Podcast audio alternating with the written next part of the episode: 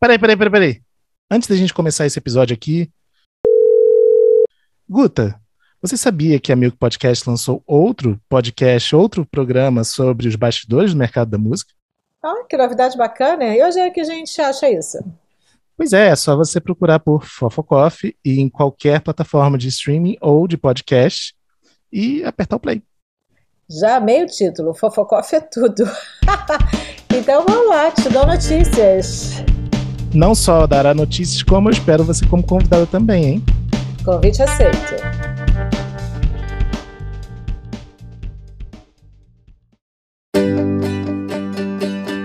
Bem-vindos a mais um episódio do FF, podcast de música e bastidores do mercado. Eu sou o Fábio Silveira e no time titular de hoje temos You Got. Salve, salve, Fábio! Alegria imensa de estar contigo de novo, irmão. Com certeza é, é, é igual para mim. E também uma alegria imensa estar novamente com o Bruno Costa. Fala, Fábio. Igualmente alegre, tá? Só pra não parecer que tem pulmão na fala. Super. Bom, gente, eu, eu tava vendo aqui, né? A gente tá gravando esse episódio na segunda semana de março, né? E faz exatamente um ano que a gente começou a falar no FF de pandemia e o impacto na, na indústria da música. É, um ano depois, eu acho que todo mundo tinha uma perspectiva de que as coisas estariam muito melhores. Quem estiver escutando os episódios do FF lá da, do primeiro semestre do ano passado, da metade do ano passado, vai ouvir previsões que hoje se revelam extremamente otimistas, né? De que a indústria, quem sabe, voltaria outubro, novembro, né? Mas no meio do caminho existia um Bolsonaro e um país que não soube lidar com a pandemia. E aqui estamos nós, em março desse ano, no momento de maior pico histórico da pandemia e com novas perspectivas renovadas de que a nossa indústria vai sofrer, é, vai ser extremamente afetada por, esse, por toda essa condição. E sabe lá quando é, efetivamente a gente vai poder ter, principalmente a indústria do live, voltando com tudo, né? Só, um, só uma pontuação importante, Fábio. A esperança que muita gente tinha era o Rock in Rio no final do ano, né?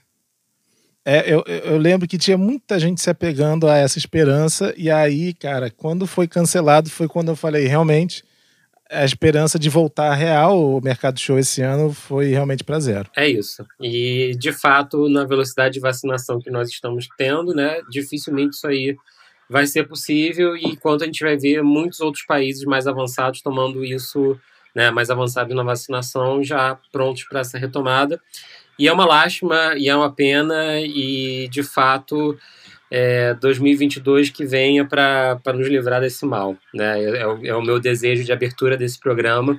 É, e para a gente não ficar nesse registro né, que a gente já debateu tanto, e com certeza a gente vai acabar novamente voltando a esse tema, é, porque é inevitável, né? todos nós estamos nessa indústria também, temos muitos amigos, vemos negócios fecharem todos os dias, é, vemos a situação, em muitos sentidos, bastante complicada, mas no meio disso tudo também existem muitas oportunidades e oportunidades extremamente interessantes, disruptivas, né? E que estão trazendo para o mercado certos sopros de vida que acho que podem interessar todo mundo. E é por isso mesmo que a gente vai receber hoje aqui o fundador da Nudo, o primeiro banco para artistas e empresas musicais. Ele já já vai contar um pouco mais sobre isso e a gente vai entender qual é a perspectiva é, da Nudo nesse sentido. Mas eu queria dar muitas boas-vindas ao Igor Bonato. Tudo bom, Igor? Fala pessoal, obrigado aí pelo convite. Muito feliz de sair da posição de ouvinte. Sou um fã já desde a primeira temporada e agora poder participar aqui é uma, uma honra para mim. Então, muito obrigado aí novamente. A gente que agradece a sua presença. Bom, Igor, para as pessoas já começarem a te conhecer um pouco mais, é, você começou com uma produtora, né, a Clara Luz Filmes, é, uma agência de inovação criativa THT, também produziu é, e dirigiu filmes publicitários, videoclipes, curtas e longas. Como você foi parar no projeto da Nudo? Como isso aconteceu na sua vida? Conta pra gente um pouquinho desse background. Pô, legal. Então, até para dar um contexto aí, eu, além de agradecer pelo convite, queria agradecer pelo serviço, que é realmente é, o Fast Forward. É, como você já introduziu, eu não sou do mercado da música, então, quando eu coloquei o pé nesse mercado, eu descobri, através da Guta Braga, que não está participando aqui hoje. Só é, fazer um disclaimer, só fazer um disclaimer rapidamente, Igor. A Guta está tendo uma aula hoje, tá? Ela não pôde vir, mas ela mandou um abraço. Inclusive, eu vou participar da aula amanhã. Então, uma, uma, vou, vou, poder ver ela amanhã.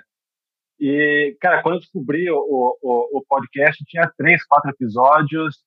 E o que eu achei muito interessante da, da primeira temporada, principalmente, que eram temas básicos, porém com muita profundidade, com pessoas que eu passei a admirar muito. Assim, várias delas, inclusive, viraram parceiras de negócios ou simplesmente amigas.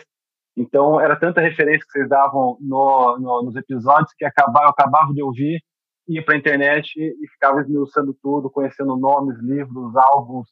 É, então, realmente, é, assim, eu só tenho a agradecer aí pelo, pelo Fast Forward que me fez, me ajudou, pelo menos, a sair do, de um, como diretor, produtor de cinema e entrar no mercado da música aí. Só uma ressalva importante para quem estiver ouvindo, a gente não pediu para ele falar esse tipo de coisa não, tá, gente? Esse parece, né? tá, tá o discurso tão bom que o pessoal. Não é, foi combinado, O pessoal não. vai falar que é comprado. Não é, não é. Inclusive porque quem tem o banco é ele, não a gente, né? Pô, imagina. Mas é realmente é um agradecimento sincero aí, um parabéns. Inclusive, aí para fechar com chave de ouro, né, final do ano que sai aqui a retrospectiva do, do Spotify, é o Fast Forward, foi o podcast que eu mais ouvi ano passado. Então, só para fechar com, com chave aí, os, os elogios e agradecimentos. Mas contando um pouco do, da, da minha história, eu me formei em cinema em 2010, no Canadá, na época que o Brasil era finalmente o país do futuro que estava acontecendo, né, a capa da, da, da, revista do Cristo Redentor voando. Então, pô, saí do Canadá, vim com o Brasil achando que aqui era o futuro. Logo depois começou o caos que a gente vive até hoje, mas todo mundo segue confiante que aqui é o país do futuro ainda. E eu me formei em cinema e tive, assim, uma, um bom começo de carreira dirigindo filmes publicitários, curtas, médias, eventualmente longas. Abri uma, uma produtora, que foi a Clara Luz Filmes, junto com o meu antigo sócio, o Fernando, e foi aí que começou o perrengue aí que quase todo mundo que vive da indústria criativa passa, que é a parte de captação de recursos. Né? Então, a gente tinha projetos muito interessantes, assim, com um elenco sólido, bom roteiro e tal, só que chegava na hora de conseguir dinheiro, era o mesmo processo que todo mundo passa. São editais, recursos de governo, aquela dor de cabeça de ir atrás de marcas, até que eventualmente a gente engavetou diversos projetos. Então, essa, essa a frustração de engavetar um projeto, todo mundo que passou por isso sabe, é uma sensação horrível. Né? Então, em 2017, depois de engavetar um monte de projeto, comecei a me questionar, assim, pô, será que não tem nada mais eficiente no mercado em termos de, de, de financiamento para que projetos não sejam engavetados como, como, os meus? E eu passei a ver que não era só um problema do audiovisual, e sim de toda a indústria criativa, né, seja da música, de games, de livros, arte, enfim. É, é, todo esse mercado passa pelo mesmo problema que é dinheiro. Né? Então, isso se, se, se, cria uma indústria altamente concentrada. A gente sabe que, apesar do mercado independente estar crescendo, a concentração ainda é muito grande na mão de poucos players. Então, no final de 2017, comecei a rascunhar algumas ideias e, junto com, o meu primeiro cofundador, que é o Rafael Pelosini, a gente começou a testar pequenas soluções de tentar conectar dinheiro a projetos é, é, criativos, projetos de, de, de, entretenimento, projetos culturais. Depois de um monte de testes, né, os famosos MVPs, como se diz no, no, mundo do empreendedorismo, a gente finalmente começou a se questionar, pô, por que que outras indústrias como a de agronegócios, indústria imobiliária, a indústria automobilística possui bancos especializados e a indústria criativa, que é realmente global, dinâmica e muito específica em termos de comportamento de quem compõe esse ecossistema, não possui nenhuma solução especializada né, do ponto de vista financeiro de banco. Então foi que a gente bateu o martelo, dois loucos que, não, que nunca tinham mexido com o mercado financeiro, a gente falou, cara, vamos abrir um banco para esse mercado. E depois que a gente passou a entender a indústria criativa como um todo, a gente começou a olhar para o mercado da música como sendo a melhor das oportunidades, porque ela é muito dinâmica, né? Teve até o dado recente aí de que são 60 mil novas músicas todos os dias que sobem no, no Spotify. Isso aí você abre um mar de oportunidades gigantesco para conseguir é, atender esse mercado. Então foi aí que a gente bateu, é, é, fechou com a ideia de criar o primeiro banco para artistas e, e para a indústria musical como um todo. Então foi aí que eu parei é, que eu entrei nesse mercado. E aí uma pergunta que eu tenho, é, Igor, é bastante é, bem pontual nesse sentido, assim, né? Abrir um banco não é exatamente uma coisa que alguém faz assim, instalar o dedo, né? E, e, e viabilizou, viabilizou um banco. Como é que foi esse processo para vocês? Assim, vocês, vocês foram arrecadar capital privado? Vocês, como é que vocês foram convencendo, né, que, que existia um negócio na indústria criativa? Assim, o que para nós hoje é muito óbvio, né, com o boom dos serviços de streaming para audiovisual. É, pô, a gente acabou de, tá, de ter notícia faz alguns dias que o Tidal foi vendido para a mesma empresa do CEO do Twitter, né? Então, para Square. Então, assim, as movimentações não param, né? E é um, um momento mais quente que eu presencio é, desde que eu estou trabalhando nessa indústria. Mas o que é óbvio para quem está dentro, muitas vezes não é para quem está fora, né? E muitas vezes no, no, no, mercado da cultura, do entretenimento, é, a música, o audiovisual são vistos como capital de giro né, para as empresas, para os grandes investidores. Então, eu queria que você contasse um pouquinho também dessa origem, até para a gente conseguir entender como veio essa empreitada desse jeito. Bom, antes de falar sobre o mercado financeiro especi especificamente e como ele está se aproximando cada vez mais da indústria criativa, em especial o mercado da música esse ano, ou desde o ano passado pelo menos, é, assim, primeiro vou, vou, colocar banco entre aspas, né? Eu acho que hoje, nos últimos anos, a, a parte regulatória do mercado financeiro evoluiu muito. Toda a história de open banking, é, o, o Pix, querendo ou não, é uma evolução disso também são muitas regras novas que surgiram nos últimos anos para se adaptar à nova realidade. Então, hoje, você consegue abrir, entre aspas, um banco sem ser um banco de fato, sem você arcar com todo o, o, o custo e a burocracia de um banco, que é, é o Brasil é um dos países mais difíceis para se abrir um banco. Então, você pega um case como o C6, que é, é que é, um, é um banco recente, foi um caminhão de dinheiro sem igual, assim, que é raro você ver isso no mundo. E foi aí que surgiu uma terceira peça do nosso time, uma peça muito importante, que é o Fabiano, que é o nosso terceiro cofundador, que de fato é alguém que entende de mercado financeiro.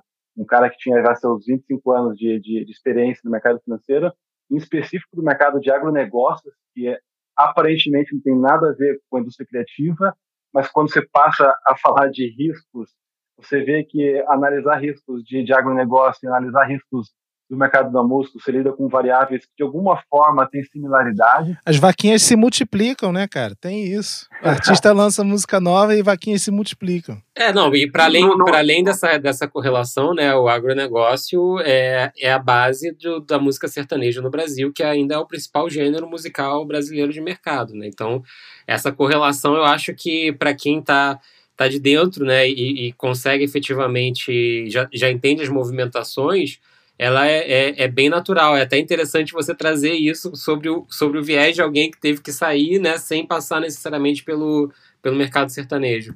Exato. E, e assim, acho que como fala, tentar prever o, o tempo para uma nova safra e, e, prever o sucesso de uma carreira é meio que igual. Você tem dados, você cria métodos, mas no final do dia você lida com um nível de, de incerteza muito grande, assim. E aí, quando o Fabiano chegou, de fato, a gente colocou o pé no chão, estruturou, a gente entendeu o que, que são produtos financeiros e eu passei por um período de obsessão, assim, realmente de tentar aprender tudo isso. Afinal de contas, eu não sou um especialista de música, não sou um especialista de mercado financeiro, no entanto, estava abrindo um, um, um banco para o mercado da música. Então, é, acho que é, ir atrás de informações, conversar com centenas de pessoas, ouvir podcast, fast forward, foram as ferramentas que encontrei no meio do caminho para tentar entender um pouco mais disso e colocar o pé no chão, né? De ver é, da utopia de se criar um mercado mais justo e acessível é, do ponto de vista financeiro para, de fato, conseguir é, estruturar algo que seja prático no mundo real.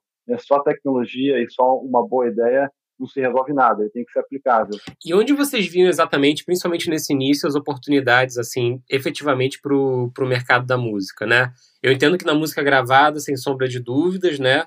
É, a gente já vê esse movimento faz alguns anos, é, mas onde, em que, que setores vocês mapearam e falaram, tá, é aqui que a gente quer apoiar e aqui faz sentido a gente, a gente entrar?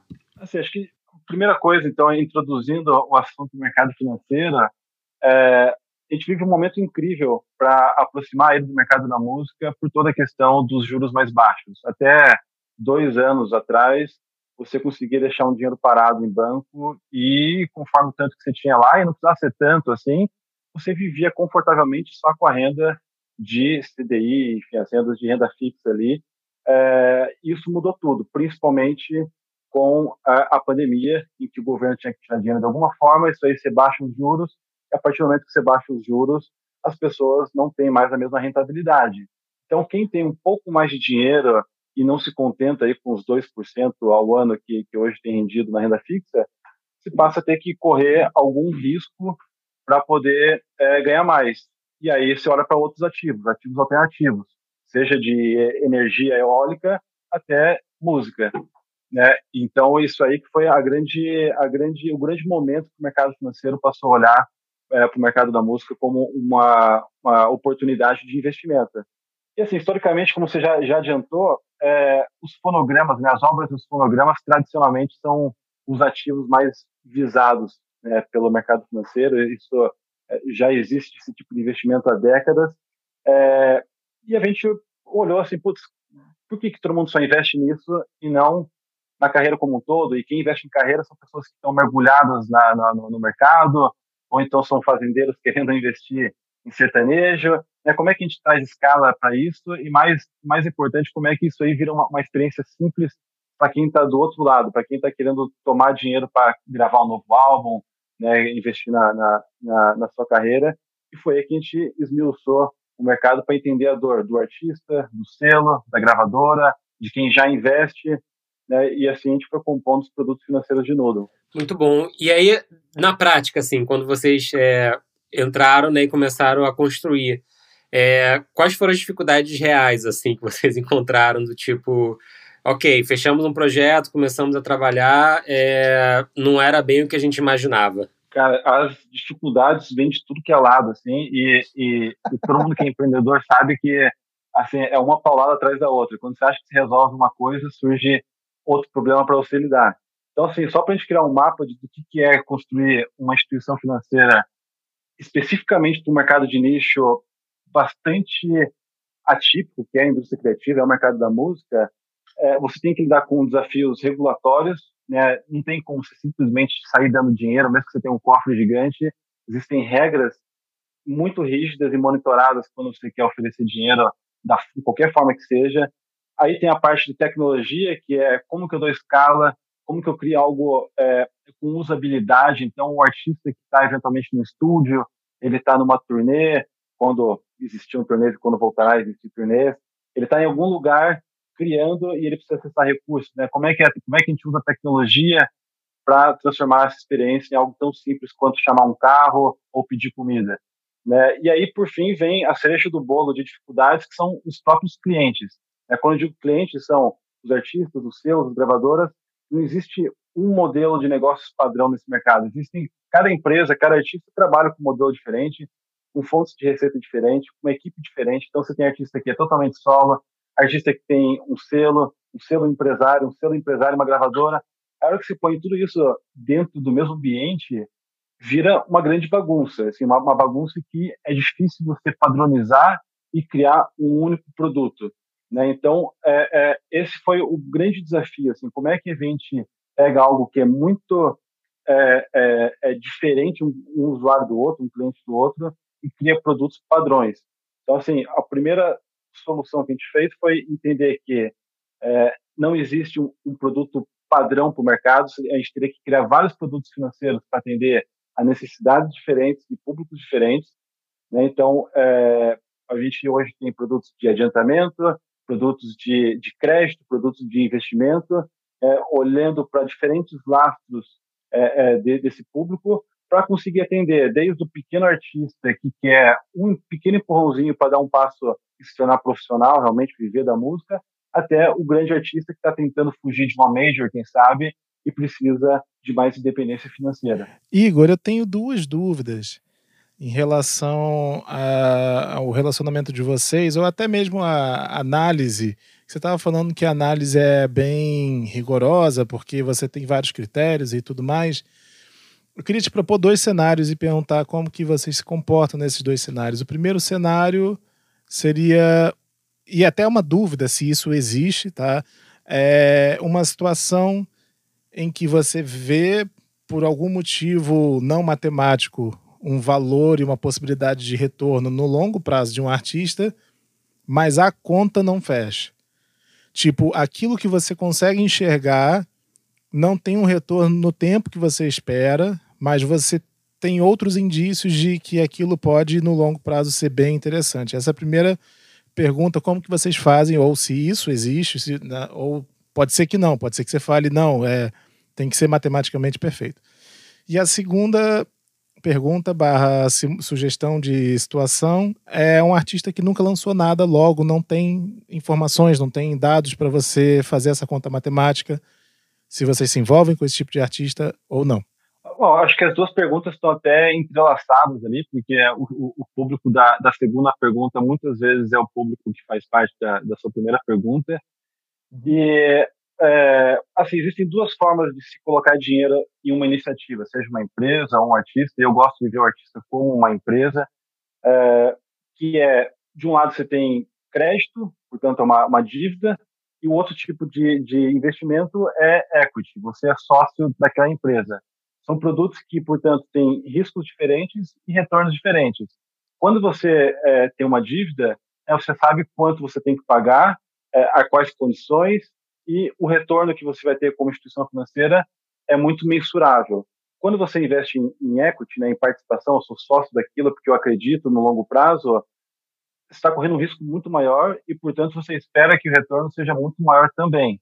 Né? Então, é, esse segundo esse segundo público, esse que não tem dados o suficiente para poder fazer uma, uma, uma, oferta de crédito, a gente, de alguma forma, pode é, colocar um pouco de dinheiro de, de, de dívida, né, de, de empréstimo, é, e complementar com dinheiro de risco. Sou sócio desse artista agora. Isso é um, é produto, inclusive, que a gente tem é, estruturado em Nodo, que a gente acredita bastante. Então, é o seguinte, o artista é, ou o selo, a gravadora que não tem laço suficiente para assumir uma dívida, em primeiro lugar, ela não deveria assumir essa dívida, né? Caso contrário, ela vai ter problema em pouco tempo. Né? E, e eu acho que, complementando, respondendo a segunda, a segunda pergunta, é, o artista que está começando, não necessariamente eu vejo a necessidade de, de dinheiro. Né? Hoje, com a facilidade que se tem de publicar um vídeo no YouTube, de chamar atenção de alguma forma com o seu celular, né? você vê a música do o Bum Bum Tantan, né? que foi um dos grandes hits do Brasil, da história aí, da, da, da internet, o MC Fiote gravou com o celular dele, até onde eu sei, num estúdio bastante caseiro dentro da, da, da, da casa dele e deu muito certo. Né? Então, assim, a gente acaba recebendo bastante demanda de artistas que querem dinheiro, mas na verdade não precisam desse dinheiro. Então, assim, a minha, a minha sugestão para esse público é tentar gerar alguma atração, é provar que você tem é, é, talento, que você tem a capacidade de reproduzir algum tipo de qualidade é, e não necessariamente soltar um único hit. É, com isso você cria, talvez não o dado lastro financeiro, mas você cria pelo menos uma, uma percepção artística que vale a pena é, é, olhar e, quem sabe, investir nesse, nesse artista. É porque tem uma, tem uma similaridade muito grande quando eu penso em novos artistas e startups, né? Então eu fico pensando que você pode. Tem duas formas de você criar uma empresa. Ou você faz que nem eu fiz com a Milk, né? O meu pai me deu 600 reais para eu pagar o alvará e o resto foi comigo. ou você ou você cria um MVP e você vai atrás de investimento para e você por esse MVP você prova ele ser escalável e ter possibilidade de retorno mesmo que você ainda não tenha esse retorno garantido né? Por isso a pergunta. Eu acho que faz total sentido essa comparação. É, né no caso de Noodle, a gente, os primeiros testes foram eu tentando aprender a programar e a gente jogar alguma coisa no ar, criar um site meia boca que chamasse atenção, gastando, sei lá, 15 dólares por mês para pagar um servidor. Eventualmente, você tem alguma atração, você vai atrás, você tem um dinheiro no bolso, você tem, você tem o privilégio de ter alguém próximo com algum dinheiro, você vai atrás desse dinheiro, aí você valida mais um pouco, você pode buscar um investidor anjo, né, crescer mais um pouco, você tem fundos de anjo, depois vai para venture capital e assim por diante. Né? Eu acho que quando você olha a, a, carreira de um artista da mesma forma, em que você consegue começar sem dinheiro, buscar dinheiro de pessoas próprias, próprias ou dinheiro próximo, ou trabalhar para conseguir reinvestir esse dinheiro é, nessa própria carreira, depois ir para algumas pessoas que têm dinheiro a mais, até eventualmente chegar num banco, numa grande gravadora, ou em outras instituições como o Nodo que investe profissionalmente, né, isso aí é, é, muito semelhante ao que ocorre com uma, com uma empresa. Eu acho que é uma, uma boa analogia. Ah, legal. Ô Igor, é, tô com uma dúvida aqui, tô pensando assim, a gente tem muito, da nossa audiência, muitos artistas independentes, assim. Quais são os critérios da Nudo é, no, no, ponto de vista artístico para entrar um projeto, para ser parceiro do projeto, ou, ou, a, ou é principalmente a avaliação é financeira que vocês fazem? A gente tenta ser o mais agnóstico possível a questões artísticas. Né? Eu acho que é, essa é uma das dores que a gente identificou de artistas que entravam em alguma gravadora e de repente mudavam o estilo dela, tinha muita influência artística, isso gerava insatisfação desses artistas. A gente entendeu que o nosso lugar não é avaliar se um artista é talentoso ou não, é avaliar se ele tem chance de ter uma audiência ou não, ou se essa audiência consegue crescer ou não, e obviamente isso aí virar é retorno financeiro. Então, a análise que a gente faz hoje é, é, é, semelhante a um, dizer, um Serasa Score aí, só que com critérios muito específicos ao nosso mercado.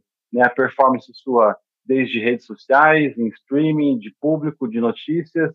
É, obviamente, a gente precisa puxar alguns dados também é, é, de putz, ficha criminal, esse tipo de coisa assim que qualquer empresa que oferece crédito tem que entender essas, essas situações mas nosso, no, nosso, a nossa análise de, de, de, risco tem muito a ver com o potencial de crescimento. Né? Então, o potencial de crescimento está atrelado às características desse artista, ao gênero em que ele atua, ao mercado em que ele está, né? se tem chance de ser algo apenas muito local, ou se é regional, se é global. Né? Tudo isso a gente leva em consideração na hora de fazer é, uma, uma, uma análise de, de crédito. E eu acho que um ponto muito importante, né, você mencionou a questão de artistas independentes, um ponto para a gente que foi mudou o jogo na real foi olhar para é, para aquilo que os artistas produzem mais mais tipos de ativos do que o que se está acostumado a ver. Então, o que eu quero dizer com isso? Sempre se olhou, como a gente já disse, para fonogramas e obras como os únicos ativos desse mercado, quando na verdade isso não é verdade. Né? É, isso, é, o artista hoje como plataforma de conteúdo, o artista como a sua própria marca em que o público dele quer consumir, abre a possibilidade de se criar um monte de ativos. Né? Acho que você tem, a gente pode olhar o caso mais extremo disso, que é, ao meu ver, a, a Anitta, que pegou a marca dela e transformou isso em um milhão de produtos, um milhão de, putz, vai de desenho animado a batom, né, a redes sociais pagas que a gente tem visto, e por aí vai. Tudo isso aí é criação de ativos, é você criar receitas recorrentes, receitas previsíveis, é, é, é, e aí com isso aí o teu potencial de gerar, de conseguir crédito, não só com o Nudo, mas em qualquer banco, em qualquer lugar, com qualquer investidor, aumenta muito. Eu acho que a pandemia foi um grande um, um, um balde de, de, água gelada em muitas pessoas que só olhavam para shows ou só olhavam para o digital entenderam que isso não é suficiente para manter uma carreira nos dias de hoje, né? Sem dúvida. E, e olhando por esse, por esse espectro, Igor, eu acho que é, eu queria entender um pouquinho também a visão de vocês. Assim, o Brasil ele veio até os anos 90, né? Com uma, com uma espécie de, de curva decrescente de selos independentes, né, de gravadoras independentes. É, e ali a gente viu no final dos anos 90, início dos anos 2000, um novo boom né, de gravadoras independentes, é, que tem uma oscilação muito grande, né? São gravadoras que, salvo alguma, algumas exceções, vivem momentos de muita efervescência e em momentos de mai, maior retração, né? Por serem gravadoras que têm menos fôlego, né? Não tem o fôlego de um, de um, de um pai ou uma mãe major lá de fora injetando recurso, né? E controlando isso. É, no, no cenário atual que a gente vê desenhado, né? Com a, o crescimento das distribuidoras independentes e o crescimento absurdo das gravadoras majors, né? Me parece que tem um, player de mercado ali no meio, nessa meiuca, que é justamente a gravadora independente, o selo independente, né? E tudo que ele pode aportar para um artista de uma tal forma como uma gravadora é, major talvez não consiga exatamente daquele jeito, num estilo mais boutique, num estilo mais de atenção, e ao mesmo tempo a, a, a, distribuidora ainda não entrega isso diretamente, e a imensa maior parte das distribuidoras também são internacionais, né? não são distribuidoras que são empresas de capital é, nacional.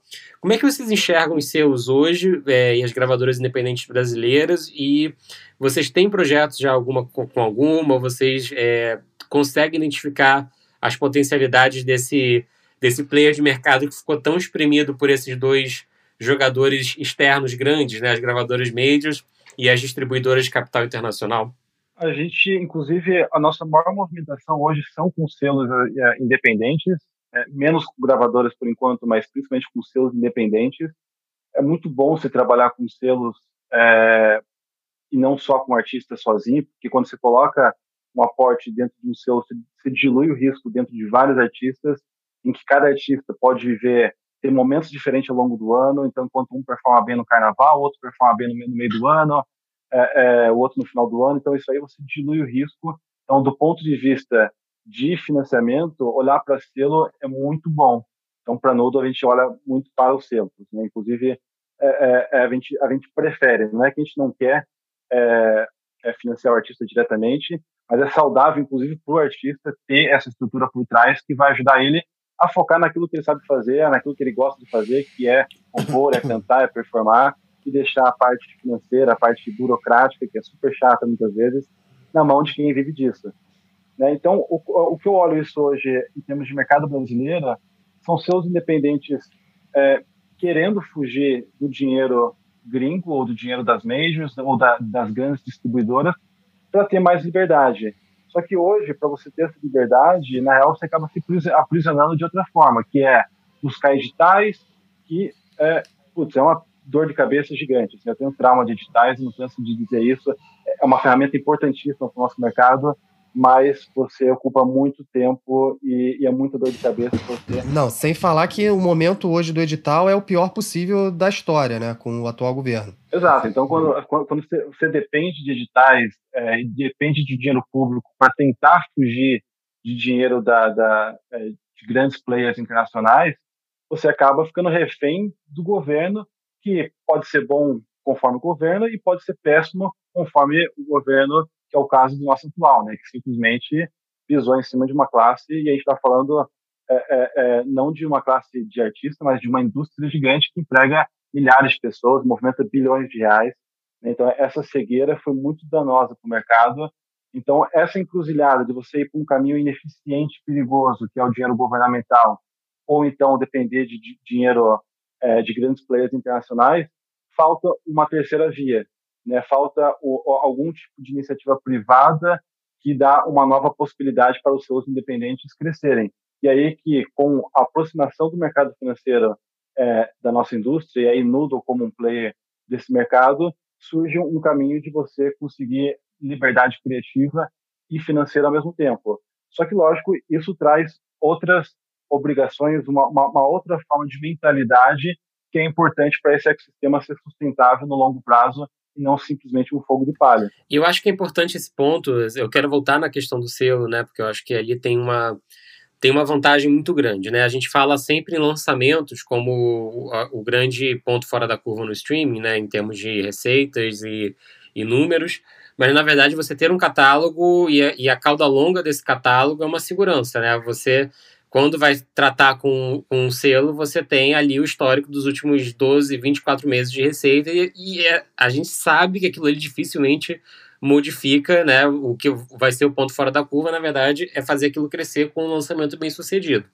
E aí a gente tem nesse, nesse aspecto do lançamento bem sucedido, talvez a maior incógnita de todos, né? Porque eu, por mais que é, tem artistas que a gente acredita muito, e eu posso falar isso com 100 papas na língua, né? Artista que a gente acredita que vai virar, faz o marketing super certo e não vira, e artistas que a gente acredita que vai virar, as coisas vão por caminhos completamente tortos e as coisas acontecem muito e tem um fator que é imponderável e que é difícil de se medir, é, que é um pouco que é um pouco uma outra chave, né? E aí, nesse sentido, quando você fala de escritórios de empresariamento, empresários, artistas especificamente, né?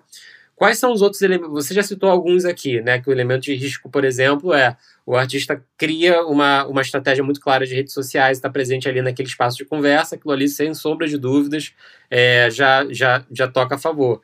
Mas quais são os riscos que vocês avaliam, né? E existe fator subjetivo também nessa, nessa escolha, ou é um fator 100% objetivo financeiro? Bom, começando de trás para frente, hoje ele é 100% objetivo. É, lógico que às vezes chega demanda de algum artista e fala, putz, adoraria colocar dinheiro nesse, né, nesse profissional, será que a gente não tenta olhar de alguma forma? Mas, assim, a única forma de se criar escala é criando regras que são replicáveis, que precisam ser seguidas de uma forma rígida. Caso contrário, a gente viraria é, um investidor autônomo buscando oportunidades de investimento, isso aí não é escalável. E acho que o ponto que você coloca que é muito importante, que é esse fator que você coloca como imponderável, essa incógnita, quem vai dar certo, isso é um fato e nunca tem, nunca vai ter como prever isso. Né? Você, quando, quanto maior história que você tem de alguém, mais fácil é dizer é, quais são os próximos passos da, da carreira que esse artista vai, vai trilhar. Mas um novo talento ou alguém que está mediando de repente história, isso aí não tem como como se prever, ao meu ver. E, e, a única forma de se contornar isso é trabalhando com portfólio. Então, o que eu quero dizer, trabalhar com portfólio é a gente, enquanto instituição que está financiando artistas, a gente tem que financiar o maior número possível de artistas e selos para que, nesse conjunto ali, eventualmente, de, de centenas ou milhares é, de clientes, é, um bocado vai dar errado, um bocado vai, vai ser mais ou menos como esperado, e uma pequena fatia vai estourar e aí de forma que um cobre o prejuízo do outro, um alavanca né, o portfólio como um todo. Então, é, se fosse uma pessoa física ou uma pequena empresa tentando investir em um artista aqui, outro artista ali, o risco é muito excessivo. Por isso que se criar uma fintech, entrar no mercado financeiro, é bastante custoso, porque a única forma, ou uma das formas mais eficientes de se diluir risco é com um portfólio, é como financiar o maior número de gente possível que atenda alguns critérios e dentro disso, é, é, de modo geral, vai, vai, vai dar certo. Você tem que fazer as coisas muito erradas para que o portfólio as coisas deem errado. Até porque é um mercado que está crescendo, é um mercado que deve dobrar nos próximos 10 anos, segundo o Goldman Sachs.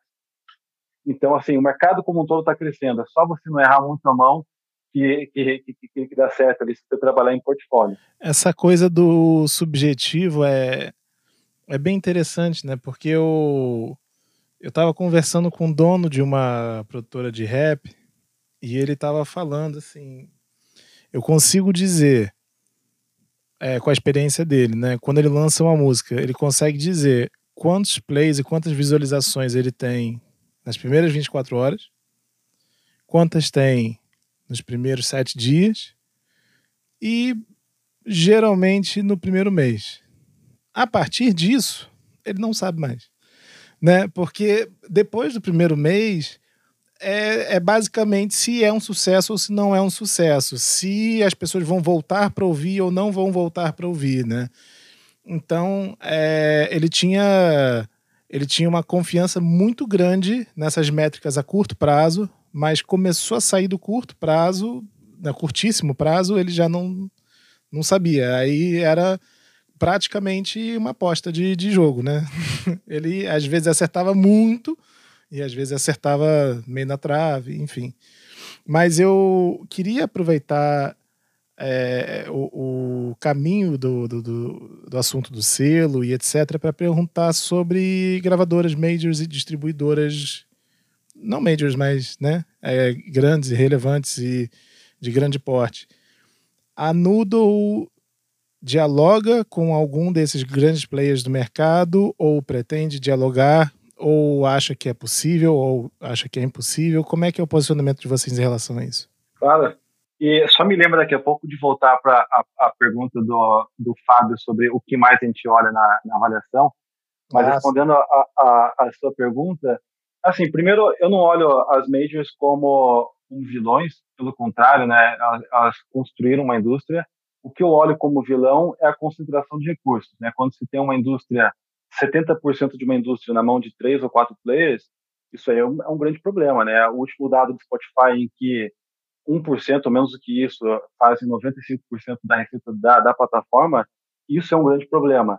Né? E, é... Igual com os grandes bancos, né? Exato. No Brasil você tem cinco grandes bancos, é, com alguns players surgindo como Nubank, C6, mas que ainda estão muito longe é, pelo menos em termos de volume de dinheiro, de se tornar um, um Itaú, um Bradesco, um Santander, é, isso, isso é, é, é, é ruim, é, é, é, prejudicial, porque quem domina o mercado cria as regras e as regras precisam ser seguidas caso você queira chegar num determinado lugar. Só que isso está mudando, né? O mercado, os artistas independentes têm se organizado de diversas formas, novas ferramentas têm surgido justamente para dar a liberdade. Eu não acho que uma major precisa deixar de, de existir, mas eu acho que o, o, o artista precisa ser, ter sempre, o artista e os seus precisam sempre ter mais opções para ele poder comparar e ver o que é melhor para ele. De repente, num determinado momento, é muito bom para ele tá, ou ela estar tá, é, numa major. Em outros momentos, quem sabe, não é tão bom assim e é bom você ter uma opção de, de, de, de continuar independente. Então, assim, olhando como nudo, é, a gente entende que os players internacionais, os grandes players internacionais no Brasil, é, eles são subsidiários, o que significa que eles têm um orçamento mais restrito do que a sede. Lógico que ainda assim são caminhões de dinheiro muitas vezes, mas não é dinheiro infinito. Né? Então, a, a, gente, a gente olha assim para esses players como, é, é, como que a gente consegue potencializar né, esses players, inclusive como que a gente pode potencializar com regras mais adequadas para o novo mercado que tem surgido. É, os contratos, é, enfim, que já são antiquados, eles, todo mundo fica com o pé atrás. Né? Então, será que não é possível a gente se juntar com um player grande e criar um modelo alternativo que seja mais justo ou que seja né, é, é, mais adequado para que mais pessoas consigam viver da música? É, não precisa surgir uma grande estrela todos os dias, mas que esse 1% que detém 95% da receita vire 2, vire 3, vire 5%, isso aí significa impacto na vida de milhares de pessoas, milhões né, de, de, de, de, fãs. É dessa forma que eu vejo. E voltando sobre a pergunta lá né, da avaliação de risco. eu acho que, que, que tudo está entrelaçado na, na, real do que a gente está falando. E, e, eu volto num ponto é, que a gente falou agora há pouco, que são os ativos. Né? Olha que o grande problema desse mercado é que ele surgiu, ele surge na informalidade. Né? A, a, o, pô, se você é um artista, você começa a tocar, você começa a cantar, tal, você não, você não para para aprender a ser um empreendedor da sua própria empresa, um gestor da sua própria carreira, e com isso você vai seguindo o caminho sem parar e olhar o que eu estou fazendo com a minha empresa. Essa é a realidade de 99% dos artistas. E é, um ponto que a gente olha na, na, na nossa análise de risco são os ativos. Né? Então, as obras e fonogramas, mas o que mais essa pessoa ou essa empresa tem que ela está gerando de ativo? Será que alguém que faz shows e recebe o dinheiro, o máximo de dinheiro no final do show? Ou será que alguém que tem contrato com cláusulas de, de, de, de multa, de garantias e tudo mais? É, é, é, quando você sai da informalidade, passa a olhar a sua carreira com mais profissionalismo, como, como uma empresa, você transforma um dinheiro que a gente não consegue mensurar em ativos, e, portanto, ativos são financiáveis. A gente olha artistas que, no começo da pandemia, tinham contratos de, de, de shows é, para abril, para maio, para julho do ano passado, vários desses contratos que são, estão mantidos até hoje, como uma forma de apoiar esses artistas, isso daí era ativo. Então, a gente conseguiu financiar é, a, a, alguns artistas simplesmente porque foi alguém que, mesmo pequeno, tentou tratar a carreira dele com bastante profissionalismo.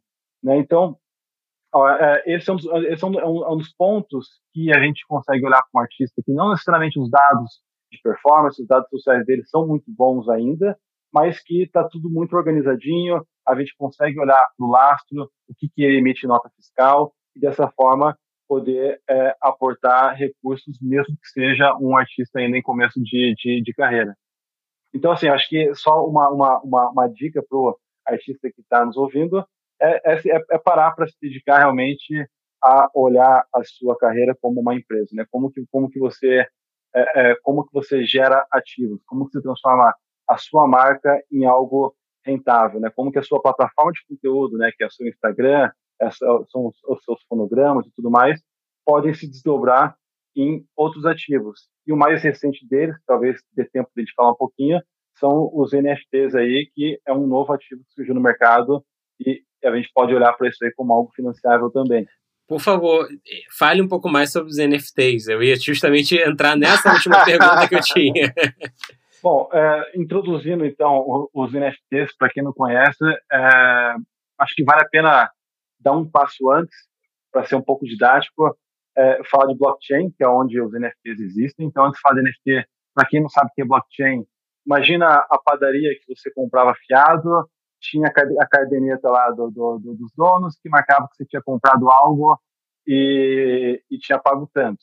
É, essa caderneta evoluiu e se chama blockchain hoje, mais, mais ou menos isso, que é uma caderneta absolutamente confiável porque ela está distribuída em computadores espalhados mundo afora. Então, blockchain nada mais é do que um livro registro distribuído, bastante seguro, a informação que está ali é quase impossível ser violada, ser hackeada. Então, quando se registra algo ali, essa coisa, esse item passa a, a, a existir virtualmente de uma forma é, registrada ou oficial. Os NFTs é, é um desses itens que vive dentro do blockchain.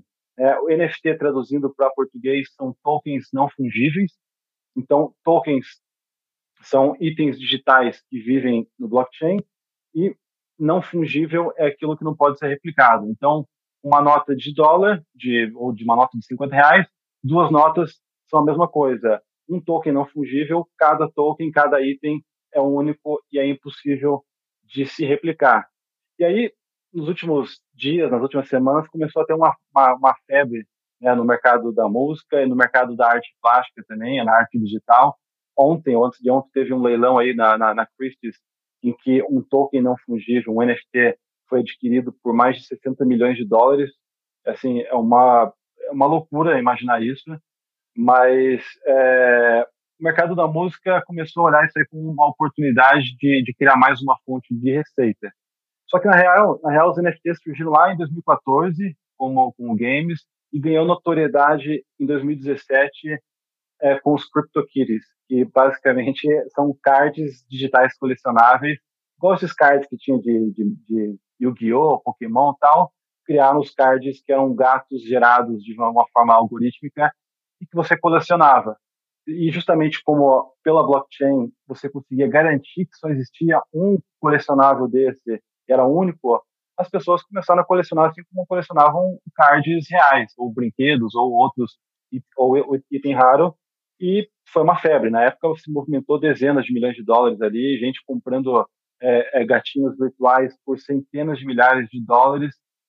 É, e aí que surge é, mais recentemente o interesse da música. Pô, se dá para criar gatinho virtual e a galera está colocando dinheiro nisso, por que, que a gente não cria itens colecionáveis né, assim como existem vinis limitados, assim como existem camisetas autografadas, enfim, qualquer tipo de, de item que tenha escassez e que seja único, por que a gente não coloca isso no mundo virtual e cria uma fonte, é mais uma fonte de receita? E aí, nas últimas semanas, a gente viu é, é, artistas gringos e brasileiros vendendo pedaços de vídeo, é, é pedaços de, de, de, qualquer tipo de coisa por volumes gigantes, né, por, por milhões é, de dólares.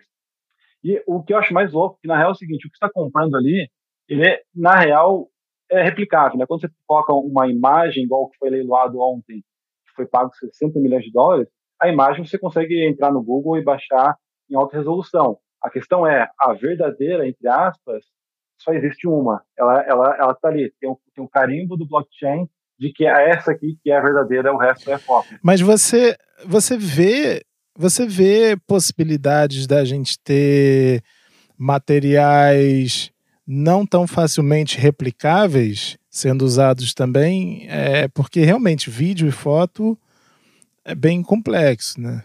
Eu, eu acho que ser replicável por si só não é um problema. Assim, quando você pega um artista plástico, sei lá, vamos falar Romero Brito, Damien Hirst e tudo mais. Romero Brito tem a obra dele espalhada em um monte de lugares. Você consegue comprar lancheira, caneca, cópia do quadro e tal, mas existe um que é o verdadeiro, que ele foi lá, assinou, é, possivelmente uma, uma, uma equipe inteira ajudou a, a, fazer aquela obra, mas existe um verdadeiro. Né? O que você tem na, na sua caneca é uma cópia, portanto, a sua caneca vale 20 reais e o verdadeiro vale, sei lá, um milhão de dólares.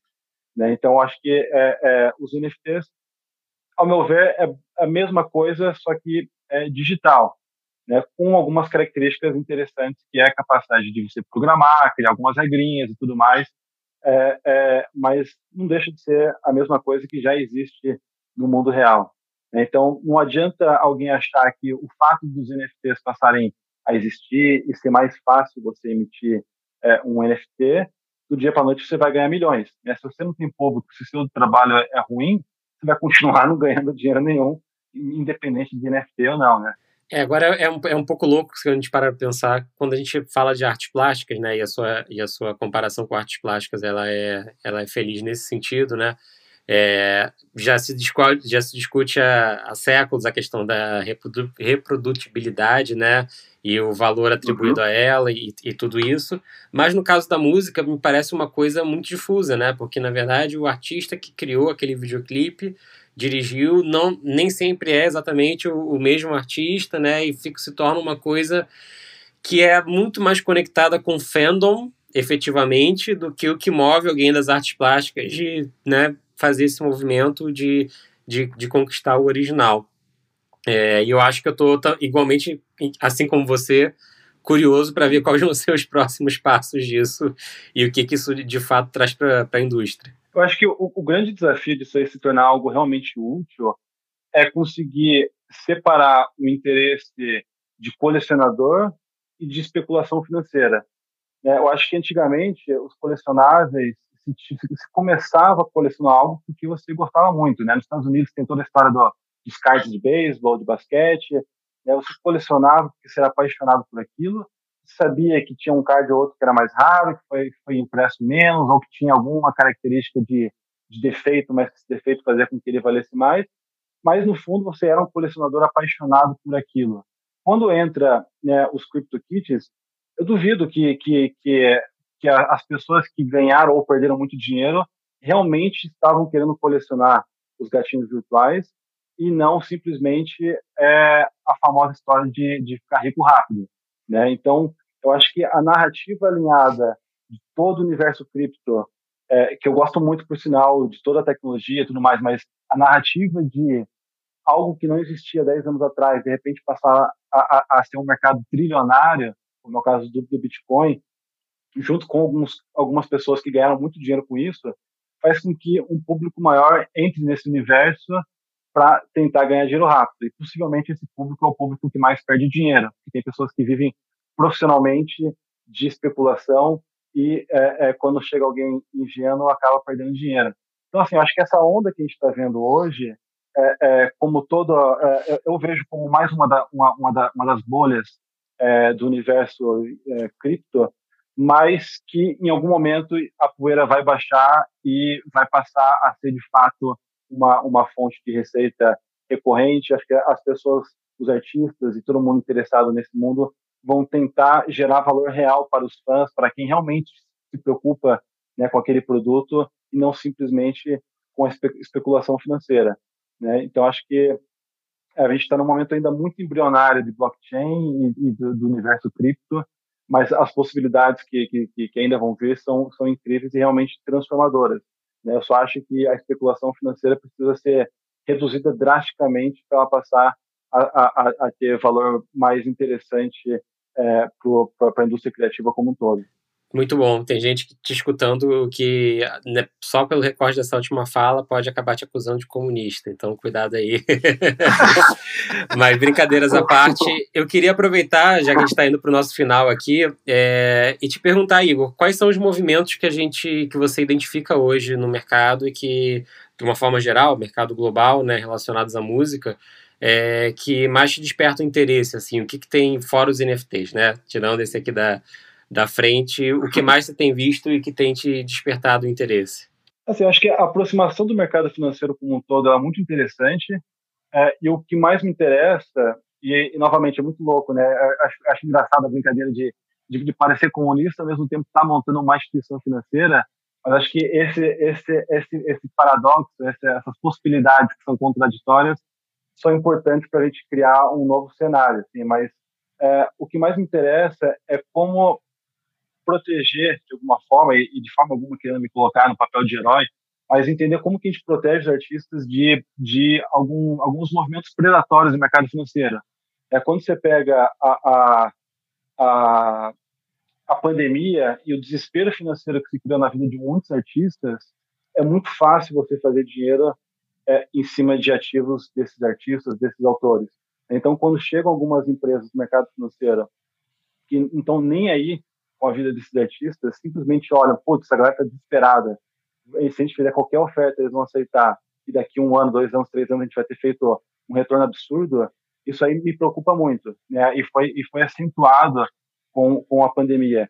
Então, assim, o movimento que mais me interessa nisso aí é como você aproxima o mercado financeiro não só do artista, do seu, enfim, do ecossistema que está produzindo esses ativos, mas de quem está consumindo também, que são os fãs. A hora que você permitir, é, existem várias questões regulatórias que isso não existe hoje em escala, mas a hora que você alinhar mercado financeiro, consumo e produção de ativos, eu acho que você vai ter um nível de interesse, é, é, você vai ter interesses mais alinhados de forma que você protege a, a, a indústria e ao mesmo tempo traz dinheiro para ela. Ó, só rapidamente, Igor, você deu uma pincelada muito boa aí nesse NFT, cara, mas eu a gente vai ter que fazer um programa só para isso, cara. Eu acho que não vai ter como fugir dessa desse papo não. Mas eu acho que o segundo papo sobre NFT, ele teria que ser eh, formas criativas para explorar, porque eu acho que assim, uma opinião minha, tá? Eu acho que a gente está naquele momento que, se for com muita sede ao pote, pode bater muito na trave, sabe? Em termos de uso mesmo da, da tecnologia. Sim, esperar um tempinho para ver como é que se comporta, né? Sim, cara, eu comprei. Eu comprei. Desculpa, Igor, eu comprei Bitcoin, cara, há três anos.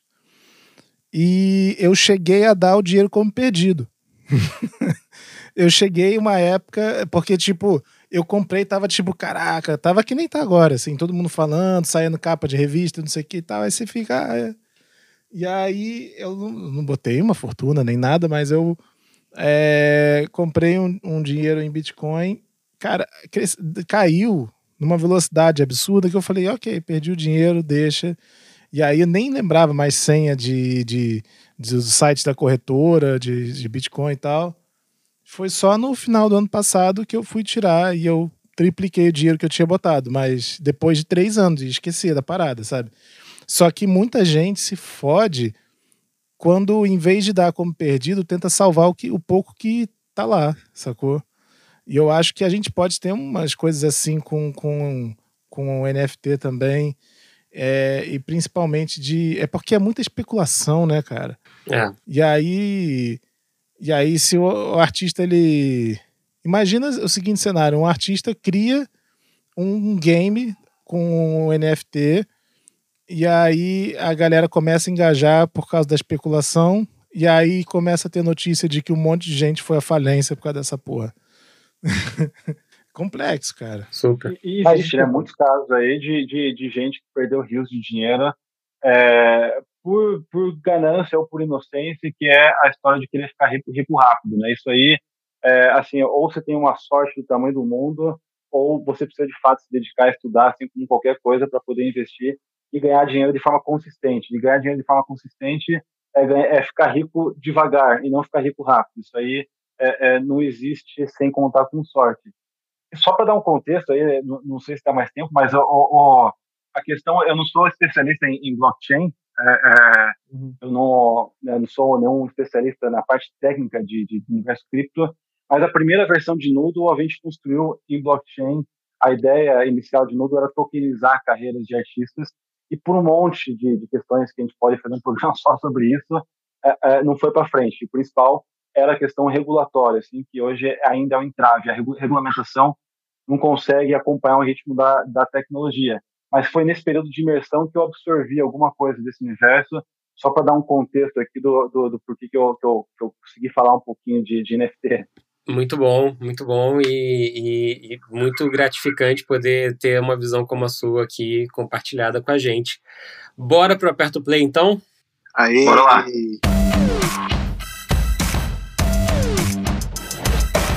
Pois bem, aperta o play e, como sempre, começando pelo nosso convidado. Então, Igor, para quem você aperta o play?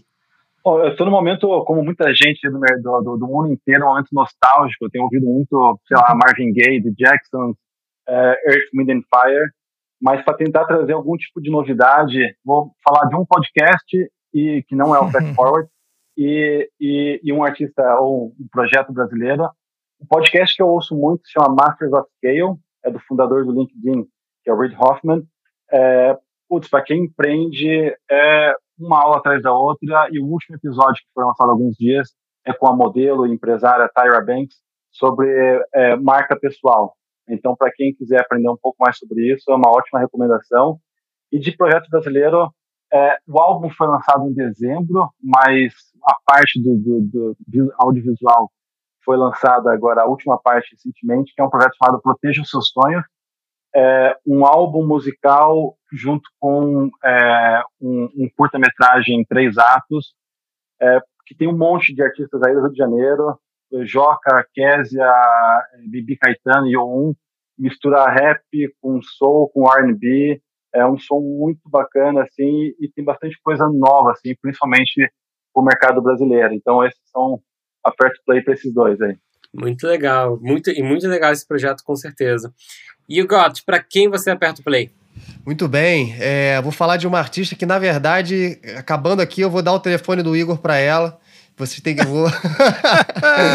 Artista nova no mercado que eu sei que vai se interessar muito pelo, pela Noodle. Vou falar da Agatha. Agatha é uma artista de 13 anos, atriz mirim da, da Globo, que tô tendo a alegria de, de fazer as primeiras músicas junto com ela da carreira. Já fizemos três e a gente soltou a primeira semana passada, a música Notificação. É, feita em parceria num, num, num camping virtual muito legal, junto com a minha dupla musical Bian, é, a Thalia, o Bruno Camurati e a própria Agatha. Então fica aí a dica, notificação, Agatha, e vou dar o, o telefone do, do Igor para a Agatha assim que acabar o programa. Eu sou péssimo de telefone, se quiser passar e-mail é mais fácil. Muito bom. E Bruno, para quem você aperta o play? Rapaz, eu vou começar sugerindo um podcast para o Igor. É, se você não ouviu, cara, você precisa ouvir The Tim Ferriss Show. Essa? Conhece, né? Cara, tem episódio lá com Daniel Eck, tem episódio com Jerry Seinfeld, tem episódio com fundador do Netflix, fundador de, cara, tudo. É, eu tenho, esse é o principal podcast que eu escuto hoje. E falando de música, é, eu vou com Leave the Door Open do Bruno Mars e Anderson Paak no projeto que eles acabaram de lançar chamado Silk Sonic. E é, cara, basicamente uma homenagem a, a, a, ao, ao soul também americano, parecido com o que o Igor estava falando, mas é todas essas referências de Marvin Gaye e de mil outros artistas que o Bruno Mars já, já tem bastante familiaridade, né? E, e, é isso. É uma música incrível, uma música inusitada e, e a mistura dele com Anderson Paak, cara, sem palavras. Mistura poderosíssima, poderosíssima. Bom, eu vou, eu vou de duas recomendações aqui. É, a primeira, eu tinha recomendado, só tinha saído ainda em single, né? Não tinha saído disco no ano passado. A música de um, de um projeto de uma canadense chamada Tamara Lindemann. É, e o projeto dela se chama The Weather Station e ela acabou de lançar, faz pouco mais de, de mês e meio aí, o seu quarto disco, Ignorance, e é, já é um dos candidatos à lista de discos do ano. É uma mistura de uma voz extremamente suave, aveludada, arranjos absolutamente incríveis. É, de fato, ali quem, quem trabalhou ali naqueles arranjos sabia muito bem o que estava fazendo é, musicalmente.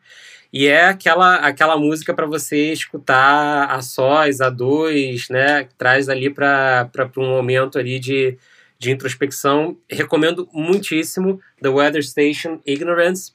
E a minha segunda recomendação fazia muito, mas muito tempo mesmo, que eu não assistia um filme que fazia com que eu ficasse tão motivado pela trilha sonora dele. E isso a gente cresceu estando exposto a esse tipo de, de, de situação, né?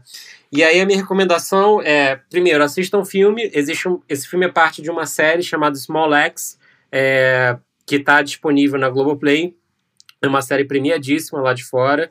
É, e que está saindo em episódios semanais, mas os episódios semanais, na verdade, são filmes, né? Porque nenhum, nenhum deles tem uma correlação com o anterior, eles têm mais de uma hora de duração, né? Eles contam uma história início, meio e fim.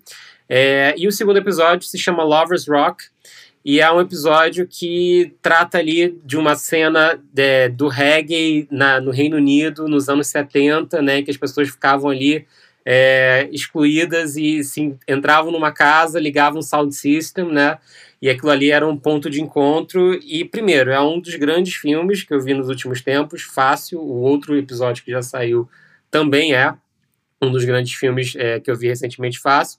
E segundo, que a trilha sonora é uma aula do reggae clássico e ele chama Lovers Rock justamente porque ele vai pegar o reggae romântico, pop daquela época também, né? E aí eu, eu passei o filme inteiro usando tanto Shazam que eu falei, não é possível, tem que ter uma playlist desse filme no Spotify ou na Apple, ou na Apple Music, e não é que tinha, né? Então eu recomendo muito, é, quem tiver curiosidade, é, que acesse a playlist, assista o filme, né? É, é uma viagem musical absolutamente deliciosa. É, você parece estar de penetra naquela festa ali, as pessoas vibrando com a música, cantando junto. É, é uma raridade mesmo, uma preciosidade. E a segunda coisa é sigam a playlist, é, eu achei ela no Spotify, Small X, Lovers Rock, e a gente pode deixar aqui na descrição do episódio. É uma descoberta incrível atrás de outra, e não são nomes óbvios, tem alguns nomes de sucesso ali, mas são muitos nomes nada óbvios que aparecem por ali também. E é isso, gente. Quero agradecer muito a presença do Igor. É, eu, eu, espero que tenha sido tão informativo para quem está escutando a gente quanto foi para a gente que está fazendo esse episódio. Eu agradeço muito pelo convite novamente. É, quem quiser conhecer Nudo, acessa nudo.cx. É, é, uma, é uma, uma empresa jovem, mas a gente está com tudo aí para tentar mudar como o dinheiro chega até artistas e todo o mercado da música. Muito bom. Muito obrigado, então, e até o próximo episódio do Fast Forward. Até semana que vem. Valeu, Tchau, valeu. gente. Valeu. Até mais, gente. Valeu, pessoal.